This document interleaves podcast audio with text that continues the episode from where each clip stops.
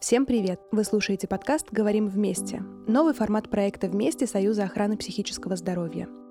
Меня зовут Ведмитская Дарья, я клинический психолог и преподаватель, а еще психолог проекта «Вместе».